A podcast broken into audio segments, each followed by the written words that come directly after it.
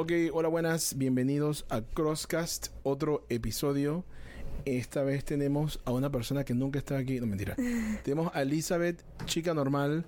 Elizabeth, este, quiero que sepas que la última vez que hablamos fue, imagino que terapéutico para ti. Sí. Y fue, este, súper bueno para mí por, por, por, por el tema de que el el tú confrontar tu debilidad de una forma tan sincera me dio a mí esperanza sobre mucha gente y sobre mí también, porque yo también tengo mis problemas y mis poncheras y mis cosas. Así que te quiero agradecer primero que todo por, por exponerte de esa forma, por ser vulnerable, por, por compartirnos eso.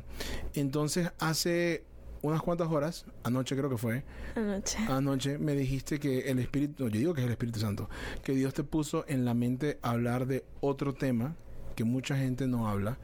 Y quiero que sepas que una vez una chica entró a mi oficina y me dijo, tengo algo que decirte, pero en el momento que lo diga, se convierte en verdad. Tenía un desorden alimenticio. Sí. Eso pasa muchas veces. Yo, la verdad es que no se lo he dicho a nadie lo que les voy a contar hoy. Creo que ni mis padres saben. Ellos hacen la idea, pero no saben. Les, les voy a contar un poco de mi historia sobre los trastornos alimenticios y también un poco de, de eso para los que no sepan. Y pues bueno, les voy a contar un poco de mí, de cómo empezó.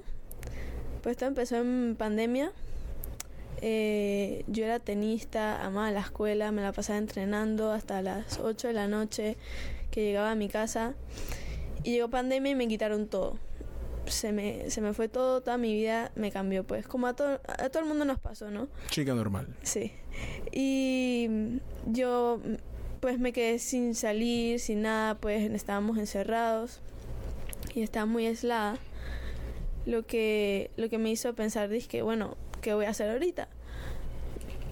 Tenía que entrenar, así que empecé a hacer ejercicio, cuidarme.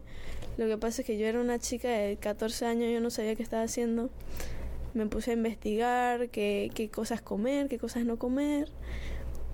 La cosa es que todo empezó, uno de los factores para esto es el estado emocional. Y todo empezó con querer hacer ejercicio y verme bien.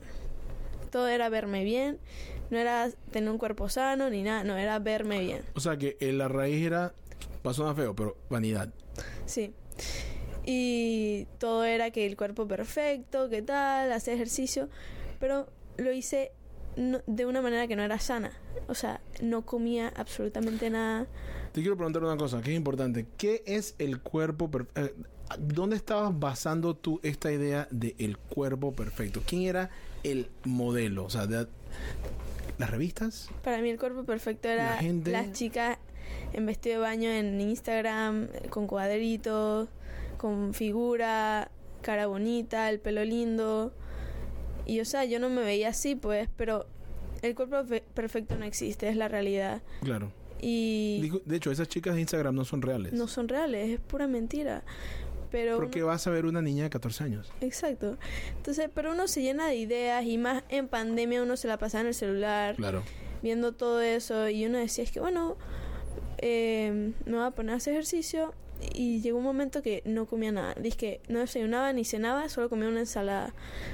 Y bajé de peso, claramente, y hacía ejercicio todo el día. En clases virtuales me la pasaba haciendo abdominales, sentadillas, pechadas, todo, todo. Y eso me llegó a, a enfermarme del intestino y del periodo menstrual. No me vino por seis meses. ¿Qué es lo que le pasa a... no sé, es una película que se llama G.I. Jane. Una mujer que se mete al programa militar de los Navy SEALs. Que cuando va al doctor, la doctora le dice a las a las high performance atletas se les va la menstruación. Sí. Bueno, a mí me pasó y eso me, me trajo mucho, muchas consecuencias Claro. en mi vida. Tuve que ir al doctor. Fui al doctor a hacerme de todos los análisis, no me encontraba nada. Y meses después fui al psicólogo y me dijeron que tenía ansiedad y que eso era la, la raíz de todos, todas las enfermedades que me habían salido. Pues. Ok. O sea, el estado mental que tenía me había afectado físicamente. Y entonces el estado emocional viene el aislamiento, la baja autoestima, la depresión, los trastornos obsesivos compulsivos, ansiedad, son, son parte de los detonantes, ¿no? Y yo llegué a un momento que los tenía todos. eh, mi ansiedad se fue a mil, empecé con, con pensamientos obsesivos de la comida, qué va a comer, qué va a comer, qué va a comer. O sea, me despertaba y era qué va a comer, cocinando, pero cosas así súper sin calorías, o sea. Y después empecé a tener atracones por no comer, porque me llenaba de ansiedad. Y, y entonces... ¿Qué es un atracón? Ok, un atracón es cuando no tienes hambre o tienes muy poca hambre y te empiezas a comer, a comer, a comer, a comer y te llenas de toda la comida que veas sin control, no tienes control y después paras y te das cuenta de lo que has hecho y te sientes tan culpable. Eso afecta mucho mentalmente. Claro. Lo que después me llevó, o sea, fueron etapas. Primero de no comer, después de la ansiedad de no comer, me dieron atracones y después empecé a vomitar a propósito para botar todo eso. Y ahí fue cuando fui al psicólogo, me dijeron que tenía bulimia. Eh, y bueno, estuve así como por un año y medio que lo hacía casi que todos los días. Y no les voy a mentir, de vez en cuando a veces lo hago de nuevo. O sea, a veces uno cae y cae y los atracones siguen. Pero son cosas que se pueden tratar. ¿Estás viendo a alguien actualmente por esto? Eh, o sea, sí, me estoy tratando por esto. ¿Estás viendo un profesional de la salud mental para hablar esto? O sea, Sí, sí, yo pues desde niña tengo ansiedad, Claro. así que he, trata- he tenido que tratarla. Entonces ahí trato un montón de cosas que pasan alrededor de mi vida, ¿no? Y una de esas es eso. Yo creo que hasta los psicólogos le habrán dicho algo a mis padres, obviamente, ¿no? Porque no se van a quedar callados, pero no van a conocer toda la historia hasta ahorita que la estoy contando. Y, y a qué vengo con esto, pues muchas veces uno no sabe que está cayendo en eso, porque lo está haciendo por- sin querer. Y es que me quiero cuidar, pero uno queriéndose cuidar lo hace mal y cae en un trastorno alimenticio y es muy peligroso porque uno hasta se puede matar haciendo eso. Em, otra de las cosas que, que es como detonante son los antecedentes familiares. Si uno ve a sus amigos o a sus padres haciendo eso o a su mamá diciendo, ay no, estoy gorda, el rollito, la dieta, uno va a pensar que bueno, eso está mal. O sea, tener rollitos está mal, estar un poco gordita está mal y uno se va a sentir mal de cómo se ve al final. Y va a querer hacer dietas como la mamá lo hace, va a querer quitarse los carbohidratos, va a querer quitarse el azúcar y va a terminar no comiendo nada y metiéndose, se puede meter hasta en una anorexia. Claro. Eh, y Pregunta, también- porque, disculpa que te interrumpa, ¿por qué crees que... ¿Por qué crees que tenemos una obsesión como cultura mundial, por lo menos en el, en el, en el West, en el, en el mundo occidental, con estar flaco? ¿Por qué que- idealizamos eso? O sea, ¿en qué momento llegamos a esto? No sé, siento que es algo que la sociedad como que puso como un punto que la belleza se basaba en eso, cuando eso es totalmente mentira, ¿no? La belleza se basa en, en el interior de la persona, pero uno queriéndose sentir bien ya tiene como idealizado que verse bien es estar flaco, musculoso, etcétera. Y hay gente que, bueno, en el tema, una cosa que la gente no entiende es que esto no solamente son las mujeres. La Sí. gente piensa que son solamente las mujeres que pasan por esto. O sea, para tener abdominales de, de cuadritos, eso no es real. Eso no es... Los indigentes tienen abdominales de cuadritos porque están malnutridos. Si yo con mis tuches y mi gordura quedo atrapado en un cuarto con un tipo que tiene 0% grasa, yo sobrevivo más tiempo que él porque tengo reservas de grasa. La grasa tiene que estar ahí como una reserva natural en caso de algún problema. ¿Me explico? Eh, para las, cuando estás enfermo, que no quieres comer. O sea, si tú estás actualmente en 0% grasa, eso es un problema. O sea, nadie debe estar... 0% grasa es un problema. Tampoco puede estar de que 90% grasa, porque entonces es una bola de grasa.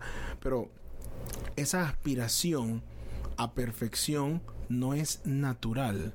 O sea, eso no es natural. Eso lo hemos convertido como que en el, el, el gol, el centro del, del, del target. Y eso es lo que está llevando a la gente a... Porque hay gente que tiene contextura de cuerpo diferente. O sea, yo jamás voy a ser flaco. Jamás.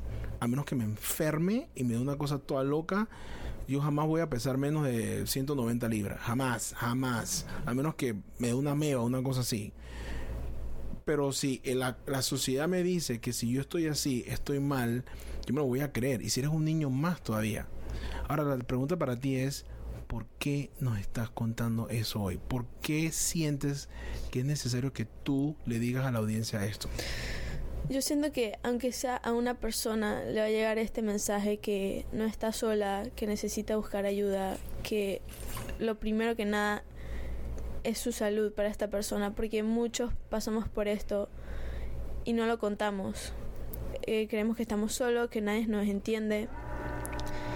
Y no solo a las mujeres, también a los hombres. Muchos hombres quieren verse bien, van al gimnasio todo el tiempo. Y yo tengo amigos que, que tienen problemas de alimentación, pero no lo dicen. Y, y es muy importante cuidarse, pues, porque uno puede terminar enfermándose y, y poner en riesgo su vida. Y no hay nada, suena, suena, cruel, pero no hay nada que se vea peor que la muerte.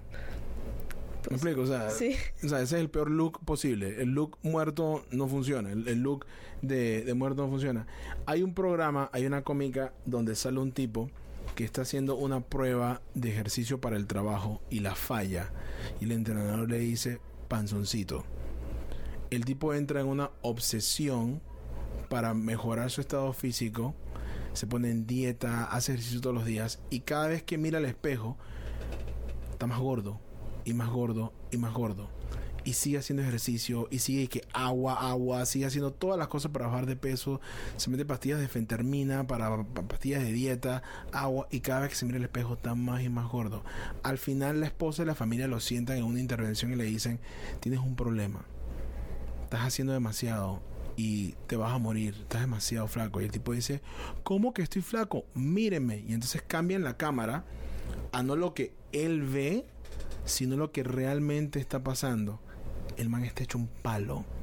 Tiene los pómulos metidos, se le ven las costillas, pero cuando él se ve al espejo, lo único que ve es un gordo. Dismorfia corporal. ¿En algún momento tú experimentaste, eh, experimentaste eso? ¿Llegaste a ese nivel de que te veías horrible, que te daba... oh, Sí, claro. Yo también tuve depresión y, y yo me odiaba. Me odiaba, pero horrible. Yo me odiaba cómo me veía, cómo era, cómo me sentía, todo. Y, y eso es algo que se debe tratar. No es algo que quizás tú creas que puedas hacerlo solo, pero es algo que puedes conseguir ayuda para eso, ¿no? Y es difícil. Mi consejo, si te pasa eso, que a mí me pasaba que me veía al espejo todo el día, pero todo el día, no podía pasar por el espejo sin verme. Mi consejo es quitar ese espejo, quitar ese espejo y guardarlo porque te vas a hacer daño y va a terminar en algo malo. Claro. Y quiero que sepas que sí, la primera la pregunta que dice al principio de que si estabas viendo ayuda profesional es porque si no lo hubieras estado viendo, yo paro esta cuestión y vamos a un psicólogo una vez, a- hacemos la cita una vez. Porque eso yo no lo trato, yo no soy un profesional de la salud mental. No, yo no estoy aquí para terapia ni nada. Exacto, no, pero me explico. Hay gente que de repente piensa, como tú dices ahorita mismo, que yo puedo, yo mismo me lo quito solo. O sea, yo fui a un profesional de la optometría para esto porque yo no puedo convencerme de que no veo borroso. O sea, el problema de la salud mental, mucha gente lo está viendo como que, ah, no, sé feliz, deja, come. No, pero si estás flaca, ojalá quisiera yo tener tu cuerpo, mujer. O sea, que es lo que te dicen las- las tías y las abuelas, pero si tú estás jovencito, tú Sí, estás... y algo, algo que mucha gente cree es que para tener un trastorno alimenticio tienes que, ser gordo o que ser muy flaco. Por ejemplo, si tienes muchos atracones que te tragas la comida, ay no, 100% tienes que ser gordo, no necesariamente. Y por eso muchas veces no sabemos lo que está pasando en los demás. Y yo, en verdad, yo no sabía por lo que estaba pasando hasta que en el episodio pasado lo conté, que yo caí en una depresión y ansiedad muy fuerte y fui al psicólogo. Y ahí me enteré de muchas cosas de lo que estaba pasando y me enteré que tenía bulimia. Para mí, yo no, yo no sabía que era eso, en verdad. Y mucha gente está pasando por cosas y no sabe qué son. Por eso me, me gustó venir aquí y contar mi historia, pues para que la gente sepa por lo que la gente puede pasar. Y quizás no te pase a ti, pero le pase a un cercano tuyo. Claro, y el desorden alimenticio no solamente no querer comer. A veces un desorden alimenticio puede ser resolver tus problemas con comida. Sí, sí, sí. Hay muchos factores y mucho... Y, o sea, no solo es anorexia que no comas, es o comer mucho, hacer mucho ejercicio también es uno, vomitar, usar laxantes, verte al espejo mucho, no sentirte bien contigo mismo, dismorfia corporal, por ejemplo. Hay muchos temas. Hay ¿dónde entra Dios en todo esto? O sea, sabemos que está la, salud mental, definitivamente, hablar con un terapeuta, hablar con una persona, psiquiatra si es necesario, pero ¿dónde entra Dios a esto? ¿Cómo Dios puede ayudarte ser un elemento que ayude en, en este problema, en este tema? Pues bueno, Dios te puede alimentar con su palabra y eso te puede como que saciar el vacío que tienes si lo haces bien porque muchas veces lo hacemos porque nos sentimos vacíos, nos sentimos solos, cuando Dios está ahí para nosotros y si tú te sientas y hablas con Dios y lees su palabra, te vas a sentir más lleno, más lleno, que no vas a necesitar llenar ese vacío o con comida o con lo que sea. Hay gente que lo hace con alcohol, con, con videojuegos, con drogas, con experiencia, gente que es adicto a la adrenalina. Hay gente que, que necesita estar tirándose a un balcón con un paracaídas cada tres semanas porque si no, no se sienten vivos. Hay gente que tiene que estar teniendo relaciones con personas, novio nuevo cada semana, cada noche, cada día. Hay gente que tiene que ver la última película, que tiene que coleccionar un millón de cosas, que tiene que este, ser el más fuerte, el más rápido, porque como dices tú, es un vacío es un vacío que tiene la forma de Dios. Y al tú tirarle cosas que no son Dios, revela más que estás vacío y quieres más. Y frente, felicito por, por tu valor de, de, querer compartir esto y yo estoy seguro que hay gente que está ahorita mismo, hey, soy yo. Yo no paro de verme al espejo. me siento horrible. Yo no quiero salir de mi casa. Yo no quiero quedar en mi casa toda la vida. O sea, yo yo me acuerdo, y, y en, la, en, la, en, la, en la pubertad es difícil porque estás con las hormonas y la inseguridad y la transición y los granos y la cosa y el... Así que es sumamente difícil. Yo digo que la parte en la que Dios nos puede ayudar es quién te dice tú quién eres tú. O sea, quién te da tu identidad. Quién, quién dice lo que es realmente belleza. Porque yo conozco a gente, bueno, conocía a gente muy bonita que era muy mala y conozco a gente que era muy, no de repente dije, modelos con un tremendo corazón. Y eso puede inclusive llegar a Elizabeth a poner en, en, problema la, a la hora de una chica o un chico elegir su pareja, donde estamos buscando la parte exterior y no la parte interior. Porque todo el mundo quiere tener un supermodelo de esposo, pero ¿cómo trata ese tipo a su mamá? cómo se comporta con la mesera, cómo se comporta con la persona que le limpia la casa, cómo se comporta con sus familiares. O sea, hemos glorificado la belleza externa al punto de que hay matrimonios que demoran seis meses porque tú te casaste fue por las razones equivocadas. O sea, el consejo que te quiero dar yo a ti y a mis hijas, si algún día están viendo esto, y a todas las chicas y a todos los chicos, es que si la única razón por la que tú te juntas con alguien es por la forma en que se ven, eso es lo primero que se va en una relación de verdad lo primero que se vuelve viejo es la parte física. Si es la única cosa. Totalmente. Pero cuando es la parte emocional, mi mejor amiga es mi mujer. Su yo la amo, me mata la risa, nos matamos a la risa. No, no puedo esperar a pasar tiempo con mi pasiera Yana. O sea, ella y yo parqueamos juntos al final del día es el highlight de mi día, estar con ella. Porque nos complementamos, nos, conocemos todos los cuentos, hemos pasado cualquier cantidad de poncheras juntos. Esa es, mi, mi, garra, mi friend, mi pasiera, mi mejor amiga es mi esposa. Y ese es el ideal.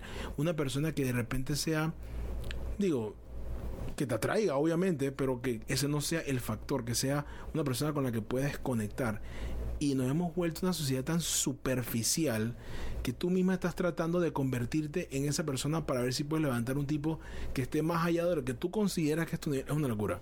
O sea, hay que... Y de repente puede significar que no puedes ver revistas o no puedes tener Instagram. No porque estés viendo cosas inapropiadas, sino porque... Sí, sí, al menos por un tiempo, si ves que ese es tu detonante, ver a gente así, pues tienes que dejarlo porque es por tu bien. Por ejemplo, en mi, en mi, en mi caso fue así. Yo veía a todas estas modelos y chicas y yo me sentía inferior. Quería sentirme bien, o sea, y también una cosa es cuando estás en el mundo del deporte, los entrenadores te llenan de pensamientos de no, estás gorda, necesitas adelgazar. A mí me decían un pocotón de cosas, que yo era una ballena, que yo estaba gorda. ¿Qué? Sí, sí, sí. El último año de, de tenis y, y yo bajé mucho de peso. Yo bajé mucho de peso en ese año y por eso yo quería como mantener esa forma que tenía, ¿no? Porque todos estos años diciéndome estos entrenadores esas cosas y yo haber logrado tener un cuerpo ideal según yo queriendo mantenerlo, pues me enfermé y lo hice todo mal. Ballena. Sí. Yo no me olvido ese momento como lo dijeron. Yo me quedé, es que, ¿qué? Qué cosa más horrible. Cosas que uno no piensa, que nunca pensaría de uno mismo y después uno se queda como que... Por eso hay que tener mucho cuidado en cómo nos tomamos las cosas que nos dicen, pues, porque nos Y puede- lo que decimos y también. lo que decimos también porque les puede afectar a toda la vida a alguien. Y otra cosa que quería decir es cuando uno trata de ponerse a dieta y lo hace todo mal y puede caer en un, en un desorden alimenticio también por eso. Por querer meterse a dieta y o te bajas mucho de peso o terminas haciendo atracones y y bueno también los comentarios que le haces a alguien dije tú no estás a dieta cuando va a comer algo es como que Es que mira qué locura que, que vivimos en un mundo donde tenemos tanta abundancia que la gente decide no comer. O sea, yo he ido a Cuba, he ido a, a lugares con mucha necesidad, donde la gente come para sobrevivir. O sea, tú comes no como deporte, como decía Steve ayer, por entretenimiento. Me explico, o sea, las calorías que hay una hamburguesa de un restaurante son, son eso te rinde como para tres días de, de estar viviendo, ¿no? Pero los- nos comemos tres al día, cuatro veces a la semana. Y me parece súper interesante que hemos llegado a un punto de, no sé, de, de, de- de corrupción, de maldad, de que, de que estamos abusando de la comida y se bota comida, Elizabeth. Hay gente que no ha comido hoy, hoy hay gente que no ha comido. Hay gente que está en la calle, aquí mismito, al lado, cerca, que no ha probado un bocado. Y, y de repente, de repente conectarse con Dios y, y ver lo agraciado que estamos por tener comida y por no hacer de la comida un ídolo, no hacer de la comida un medicamento. Me explico, porque es, es fácil, por eso cuando mi hija saca una buena nota, nosotros no le damos un helado. Porque entonces sin, sin saberlo, eso lo descubrimos de ahora de viejos. Estamos asociando la comida con una recompensa. Y cuando ella esté grande y tenga un buen día, se va a comer tres rosquillas para recompensarse por haber tenido un buen día porque lo hacía cuando cuando era niña. Cuando era niño era McDonald's.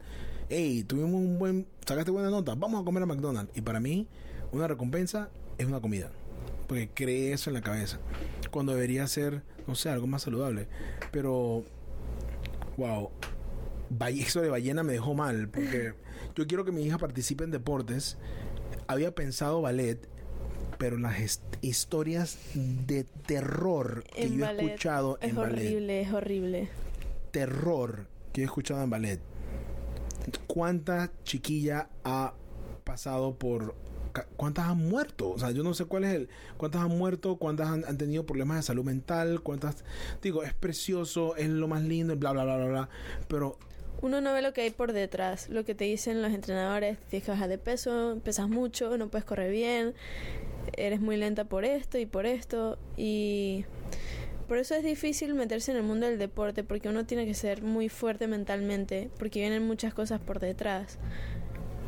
Si te vas a meter a un deporte que sea algo que te guste, algo que el ambiente te guste, las personas te gusten, el entrenador te sientas bien, porque si no puedes terminar en un momento muy feo de tu vida. Qué miedo. Porque si mi hija quiere estar en ballet, le dicen. Digo, mi hija tiene la contextura delgada, pero. No es- lo que ellos quieren es prácticamente imposible. Yo he escuchado historias de chicas que brócoli y agua. O lechuga y agua. Como única comida por días. Y aún así le dicen gorda. Estás cachetona, estás gorda. Mírate esas piernas. ¿Cómo puedes salir de tu casa así? ¡Qué asco! Eso lo escucha una persona que está luchando con su identidad. Eso es. Hay gente que se quita la vida, Elizabeth. Eso es horrible, eso es espantoso y es sumamente cruel y, y crea horrible. me ha dejado eso de eso me ha dejado en shock. ¿Cómo se le ocurre a alguien decirle eso a una persona? Porque es como decirle a un hombre o un- a cualquier persona, eh, feo, gordo, estúpido, o sea, ¿por qué herir? Yo sé que lo que ellos tienen como objetivo es que des lo mejor de ti, motivarte para ser la mejor versión tuya posible, pero de repente por no tener esa sensibilidad o entrenamiento, lo que están haciendo es haciéndote un daño. Porque si estás mal de peso, mal de emoción, vas a, you're not gonna perform well, te va a ir mal. Y otra cosa es, o sea, no está mal cuidarse, Claro. porque si tienes el cuerpo sano, tienes el cerebro sano, Totalmente. pero hay maneras de hacerlo, hay profesionales para hacerlo, entonces hay que buscar la ayuda correcta y no hacerlo solo, porque uno puede caer en un momento malo y es importante para los demás, si algún padre está viendo esto, algún amigo que tenga a alguien conocido, hazle saber que esa persona está pasando por eso. Hazle saber como que, que necesita ayuda, que necesita apoyo, apóyala, no la haga sentir culpable, porque no es su culpa, es algo que uno cae y no se da cuenta y uno no sabe cómo salir de eso después.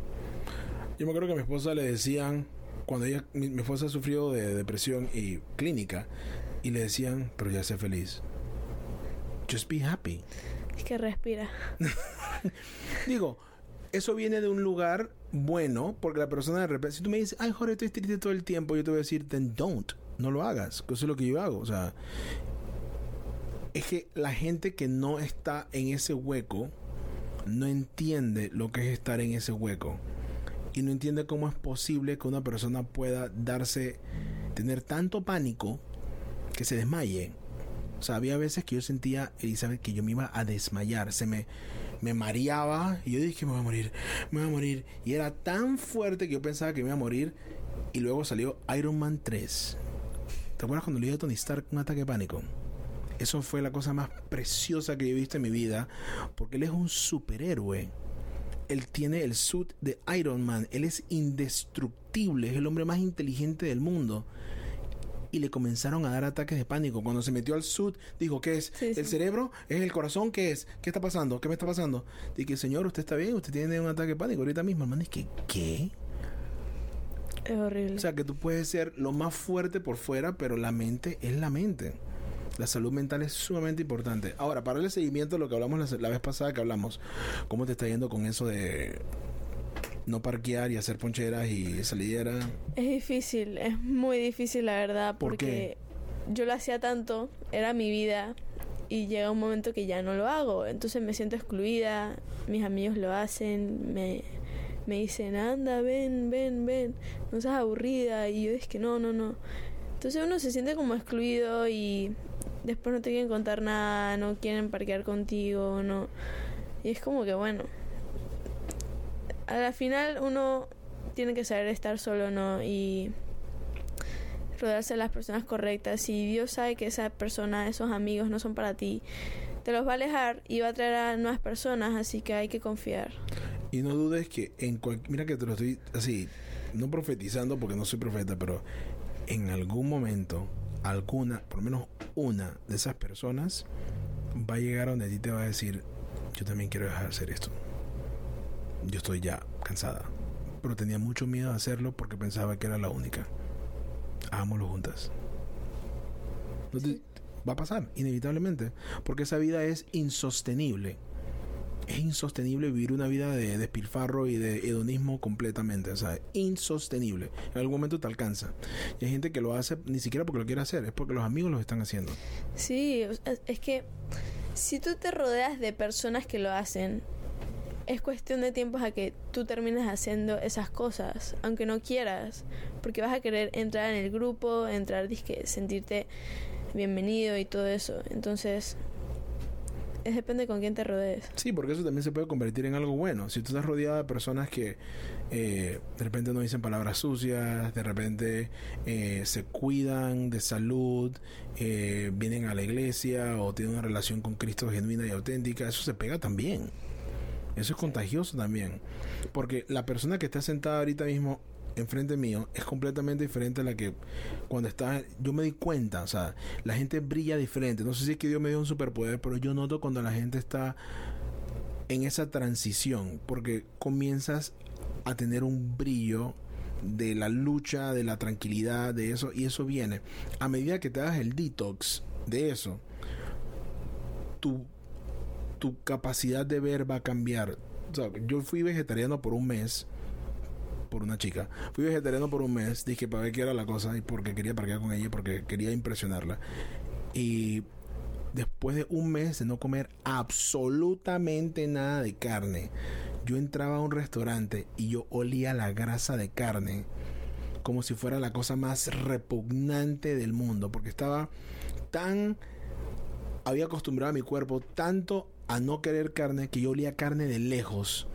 La carne de cerdo me daba asco, el, el olor era tan intenso porque no lo tenía que había creado ya la costumbre de aversión a carne. Después de eso me fui en una farra y comencé a comer carne como lo que ya se acabó. Sí, eso me pasó. Yo, yo fui vegetariana por seis meses por mi intestino, que me enfermé y no, no digería bien. Entonces tuve que dejar las carnes y después fui a España y me atraganté de todas las carnes, chorizos. Hechos España máximo. Algún día regresaré con mi familia para comer embutidos. Yo me acuerdo las paredes en el Carrefour, que era dije, paredes de, de, de, de, longaniza y de chorizo y el queso curado, señor. Qué rico, qué rico. Sí, sí, sí. Lo más rico del mundo. Este, pero bueno, Elizabeth, gracias, gracias por contarnos, gracias por compartir. Quiero que sepas que el compromiso de mi familia contigo va más allá de este programa, va más allá de, de esto. Nosotros te queremos un pocotón. Gracias. Y sabemos que el día va a llegar donde tú vas a hacer cosas increíbles para el reino de Dios y que Dios te tiene en esta situación para para forjar algo diferente.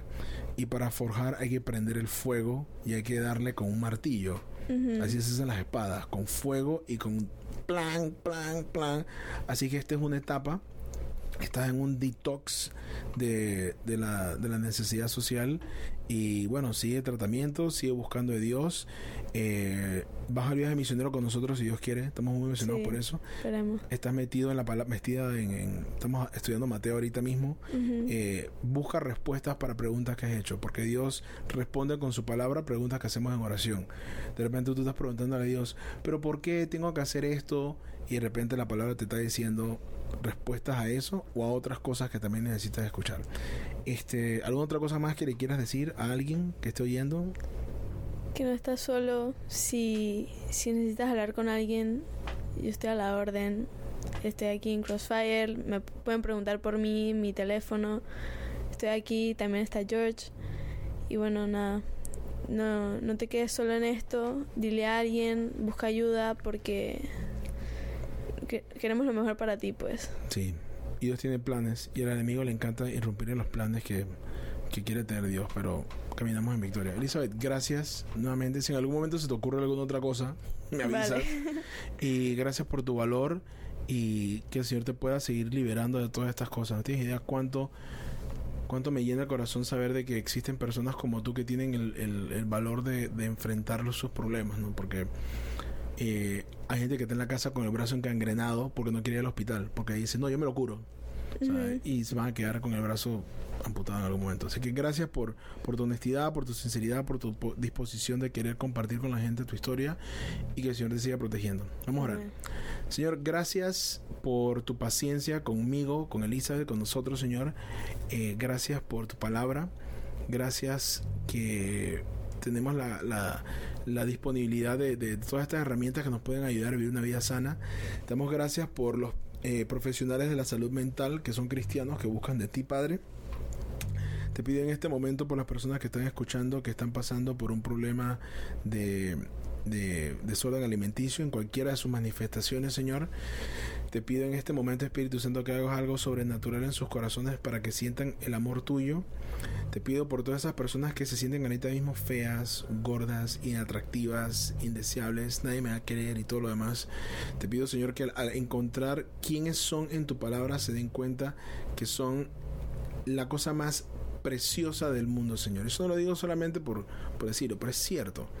Porque tú moriste por Elizabeth, tú moriste por mí y eso nos hace a nosotros invaluables a nosotros y a todos los que nos escuchan, Señor. Si tú eres un hijo de Dios y estás escuchando esto, tú eres el ser más precioso del mundo. Te pedimos, Señor, por los jóvenes que están escuchando, por el día que llegue la oportunidad de, tener una pareja, un novio, una novia, Señor, que busquen una persona que esté buscando de ti primero, Señor. Te pedimos que poco a poco dejemos de ver lo superficial y veamos el código, fuente de cada persona para darnos cuenta de quiénes son y cómo, cómo están en su relación contigo, Padre. Gracias nuevamente por Elizabeth. Protégela, ayúdala en este momento de transición, Señor. Que sienta tu presencia, Señor. Te queremos pedir por esa amiga. No sé quién es, pero ahí hay alguien que está apretando duro porque sabe que quiere salir, pero no sabe cómo, Señor. Te pido que le des el valor para poder salir del hueco, Señor. Eh, igual disfrutar la vida, igual pasarla bien, igual reír, igual gozar, igual aprovechar, pero de una forma sana y no autodestructiva, Señor. O sea, te pido por esa joven, esa chica que está dudando en este momento, que está mirando a Elizabeth como si ella puede, yo también quiero y yo también puedo, señores. Si también pueden los que nos están oyendo. Gracias por tu amor, gracias por tu paciencia y te damos la gloria de absolutamente todo en el nombre de Jesús. Amén. Amén. Gracias, Elizabeth. Gracias a ti.